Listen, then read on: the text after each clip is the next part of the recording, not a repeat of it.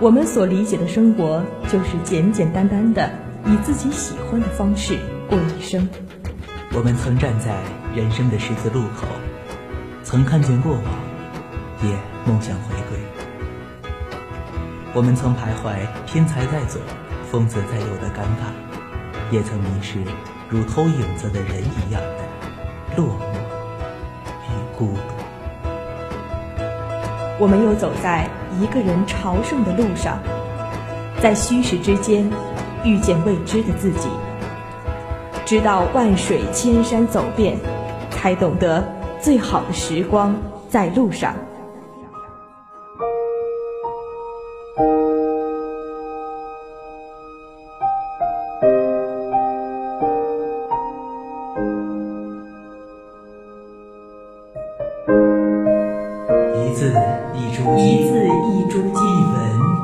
一绝唱，一语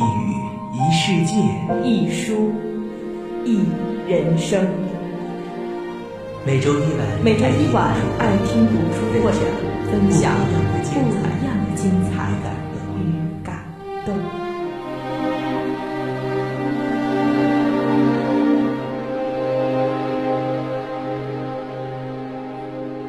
大家好，这里是天津师范大学校园广播 Hi FM。每周二傍晚与您相约的爱听读书会，我是主播思瑶。那话不多说了，今天思瑶呢要给大家推荐的是余秋雨先生所著的《借我一生》。那《借我一生》这本书啊，是余秋雨先生继《文化苦旅》《山居笔记》《霜冷长河》《千年一叹》和《行者无疆》等作品之后的又一力作。余秋雨先生一九四六年八月二十三日出生于浙江省余姚县，是中国著名的文化学者、理论家、文化史学家和散文家。余秋雨先生一九六六年毕业于上海戏剧学院文学系，一九八零年陆续出版了《戏剧理论史稿》《中国戏剧文化史论》《戏剧审美心理学》。一九八五年成为了当时中国大陆最年轻的文科教授。一九八六年被授予了上海十大学术精英，一九八七年被授予了国家突出贡献专家的荣誉称号，又从二零一零年起担任澳门科学大学人文艺术学院院长，并在二零一一年被授予了甘肃联合大学的荣誉教授。相信大家对于余秋雨先生这位作家一定不会感到非常的陌生，那么他的散文作品中始终贯穿着一条鲜明的主线。那就是对中国的历史、中国文化的一种追溯、思索和反问。和其他的一些所谓的文化散文家相比啊，余秋雨先生的作品更透着几丝灵性与活泼。尽管所表达的内容依旧是浓重的。但余秋雨先生利用他渊博的历史知识、丰厚的文化功底，将历史与文化契合，将历史写活、展现，引起读者的反思和追问。那么，作为一个知识分子，他的作品已经渗透了文人的忧患意识和良知。也许这点是余先生作品中最重要的一点。余先生的散文追求的是一种情理交融的雅致语言。并且语言在抒情中融着历史，在历史的叙述中也透露着生命哲学。余秋雨先生选择恰当的、富有诗意表现力的语言加以表达，而这些语言具有诗意的美感，从而把复杂深刻的历史思想和文化说得深入浅出、平易近人。那么同时呢，他还综合运用了对偶、排比、比喻等修辞手法。大段的排比对偶，增强了语言表达的力度，构成了一种语言的气势，使语言不矫揉造作、装腔作势、平淡无味，而富有了张力，富有了文采。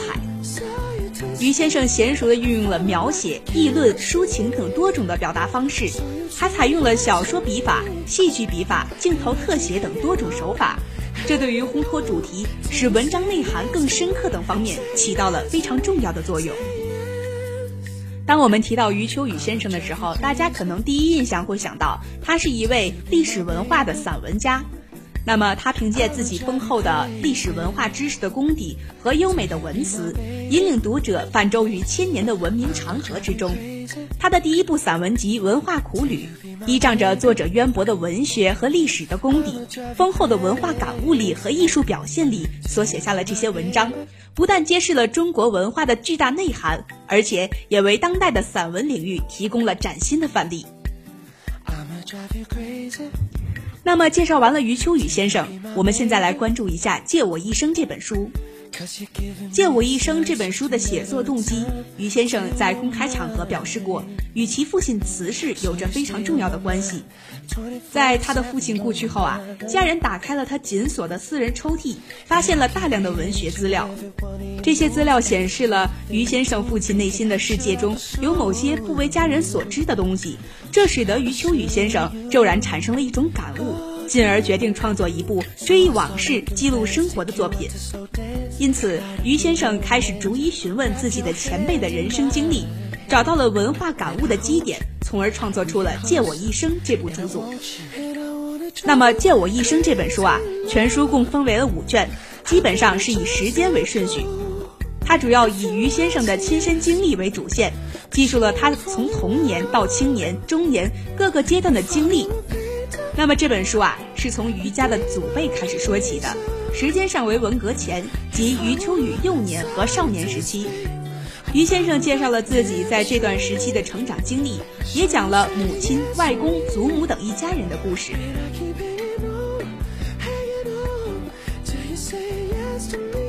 余先生曾经在书的第二卷和第三卷《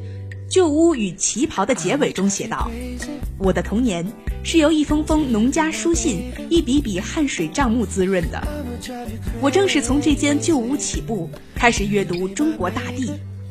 于先生的这种情节，虽然在我们看来可能会觉得非常难以诠释，但是这种浓浓的故乡的情节，对于每一个漂泊在外的游子来说，都是终生难以忘怀的一种情节。那从于先生的描述中，我们也可以看出啊，余秋雨的童年是在。动荡、贫困以及文化程度十分低下的环境中度过的，但是他年少志强，自强不息，刻苦学习，并且在母亲的影响和教导下，从小就养成了自学读书的好习惯，实在难能可贵。wrap your heads in my head 那么这些对于我们进一步了解后面于先生的一些想法有很大的帮助。也正是因为在这样的环境下，才造就了文学界上的一位杰出的人物，为文学界的进步与发展起到了很大的促进作用。《借我一生》这本书呢，是以一些普通人的群像，勾画出了一部真实具体的现代民间生态史。由于这本书的一切从作者的自我感觉出发，全书的主角很快就从前辈移到了作家自身，因此现代民间生态史只成为了背景，而真正的重点是一位当代作家学者的成长史。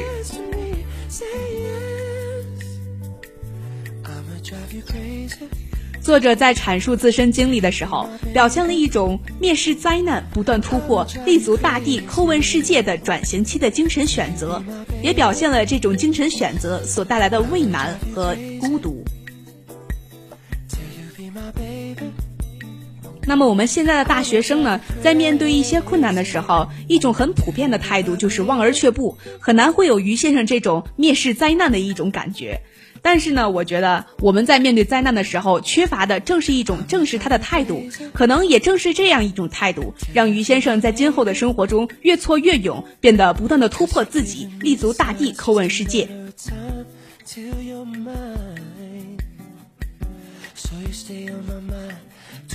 余秋雨先生在创作上擅长于文体的创造与实验。那《借我一生》这本书啊，以凭证真实的记忆内容，组建了一部文学作品的实验，以散文笔调贯通成一部史诗的努力，都具有重大的意义。除此之外呢，这本书还交融了体验与论述、激情与冷静、宏观与细节等诸多的对立因素，呈现出了全方位的表现力度。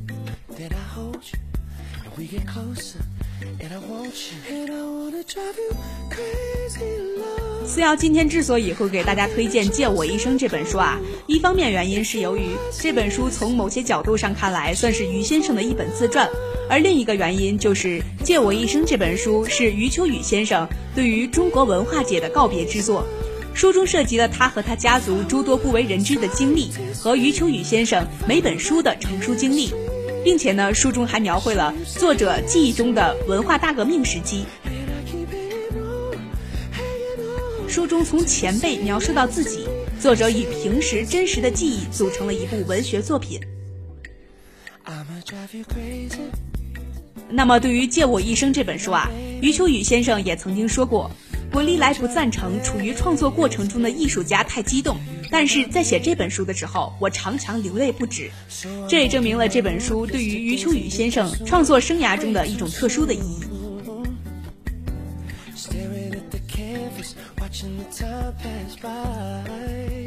于先生曾经说过：“真正人生的大选择是一种缺少参照坐标的自我挑战。”他是这么说的，他更是这么做的。他辞别了大官位，告别了大都市，独自走在历史的废墟间，考察、思考、记录、写作。简陋的旅馆，极其简易的餐饭，独自与历史的默默对话。用脚丈量的每一寸历史遗迹，成就了他第一部散文集《文化苦旅》。带着当代的愁虑，体察元祖的废墟，为的就是给当下的中国寻找曾经有过的最高文化坐标；为了现代寻找古代，用一己笔触探求世间话语。这种对于世间话语的寻觅和追求，正是建立在对个体生命的尊重之上。有人说，没有个体的集体是一种纸扎的庞大、空洞的合唱、虚假的一致。用个人话语和一己笔触表达的文化苦旅，拥有了大时间和大空间。用其独特的观察力和洞察力，深思这古代民族的深层文化。写作文化苦旅的过程，必定是寂寞的。荒漠、小旅馆、方便面、几张稿纸、徒步的行走。这一切的外在条件，使得于先生的写作过程是实实在在的苦旅。这是一个真正文化人的责任，一个胸怀天下的文化大师的责任。对于文化的灵魂、人生真谛的探求，对于中国文化的历史命运和中国文人的人格构成的寻觅，在历史深邃荒凉间，展现了中国文人的艰难心路，揭露了世态人情。于先生的一本文化苦旅可以说是轰动海内外，成为千万部文史学散文著作中最出色的上品。从此，《山居笔记》《双冷长河》相继出版，让余秋雨先生成为了中国文化的代表。然而，此时的余先生越来越感觉到自己没有发言权，正如他所说。有关中国文化的一切重大课题都与世界文化有关，但是他对于世界文化讲述的内容主要还是来自于书本，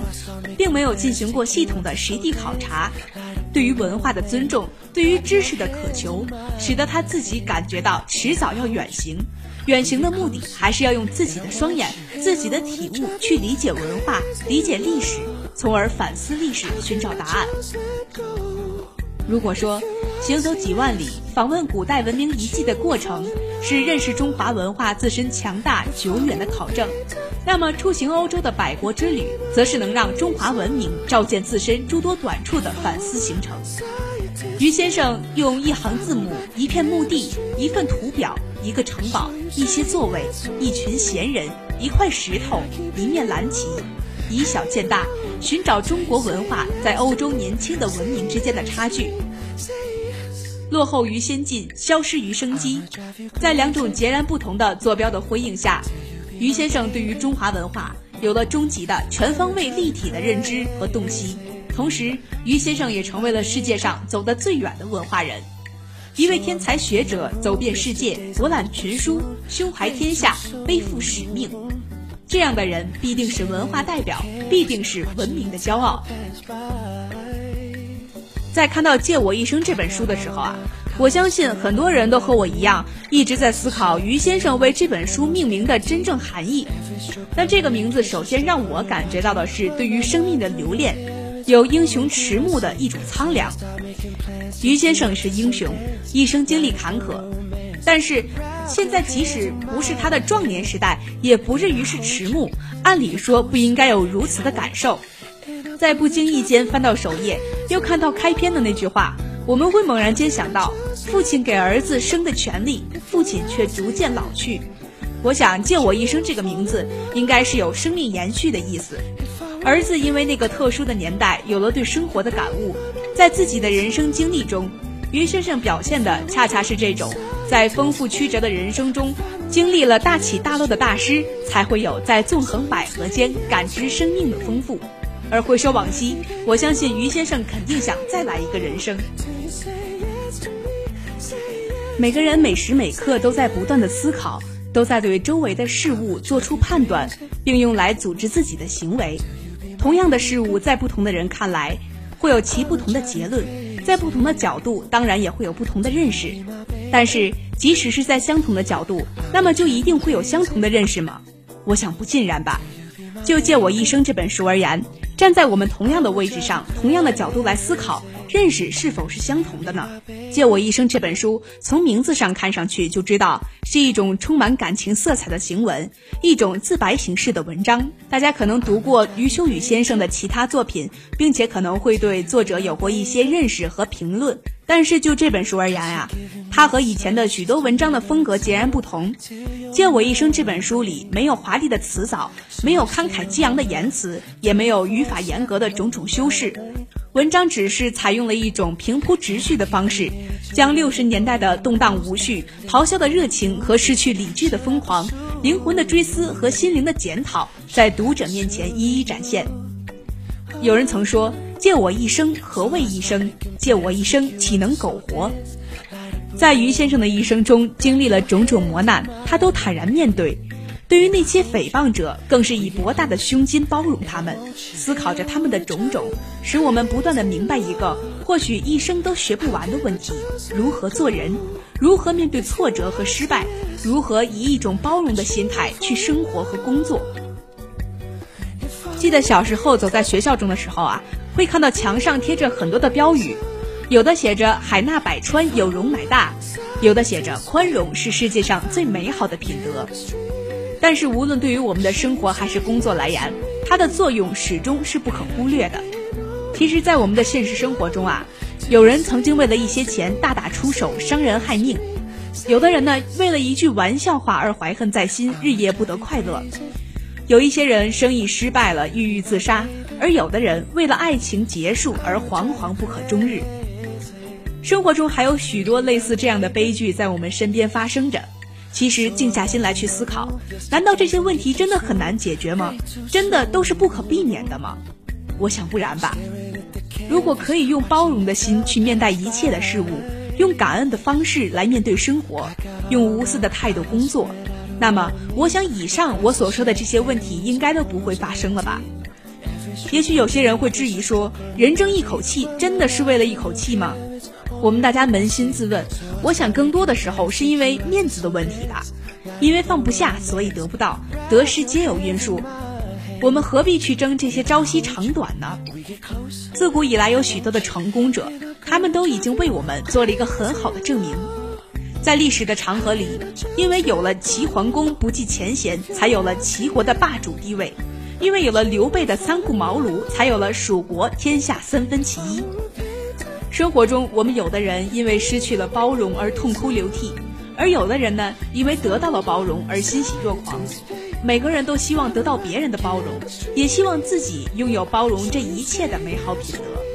因为包容是春天第一缕温暖大地的阳光，是久旱后的第一场甘露。是风雪中的第一颗火种，是盲童看到的第一种色彩，是上帝派到人间的第一位天使，是枯木长出的一片绿叶。朋友欢迎包容，是因为他是友谊的守护者；父母与孩子欢迎包容，是因为他是家庭和睦的基础；而世界欢迎包容，是因为包容是世界和平的根基。如果没有了包容，那么这个世界上就好像失去了光明。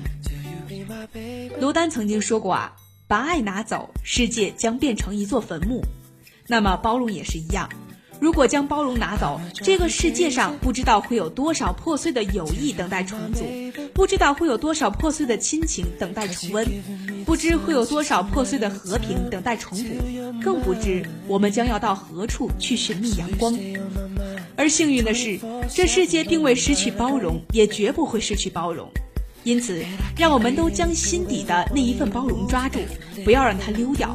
因为生活有了包容，才更加灿烂；人生有了包容，才更加迷人；而世界因为有了包容，才更加精彩。好了，以上呢就是本期节目的全部内容。这里是每周二晚上与您相约的爱听读书会，我是主播思瑶，我们下期再会。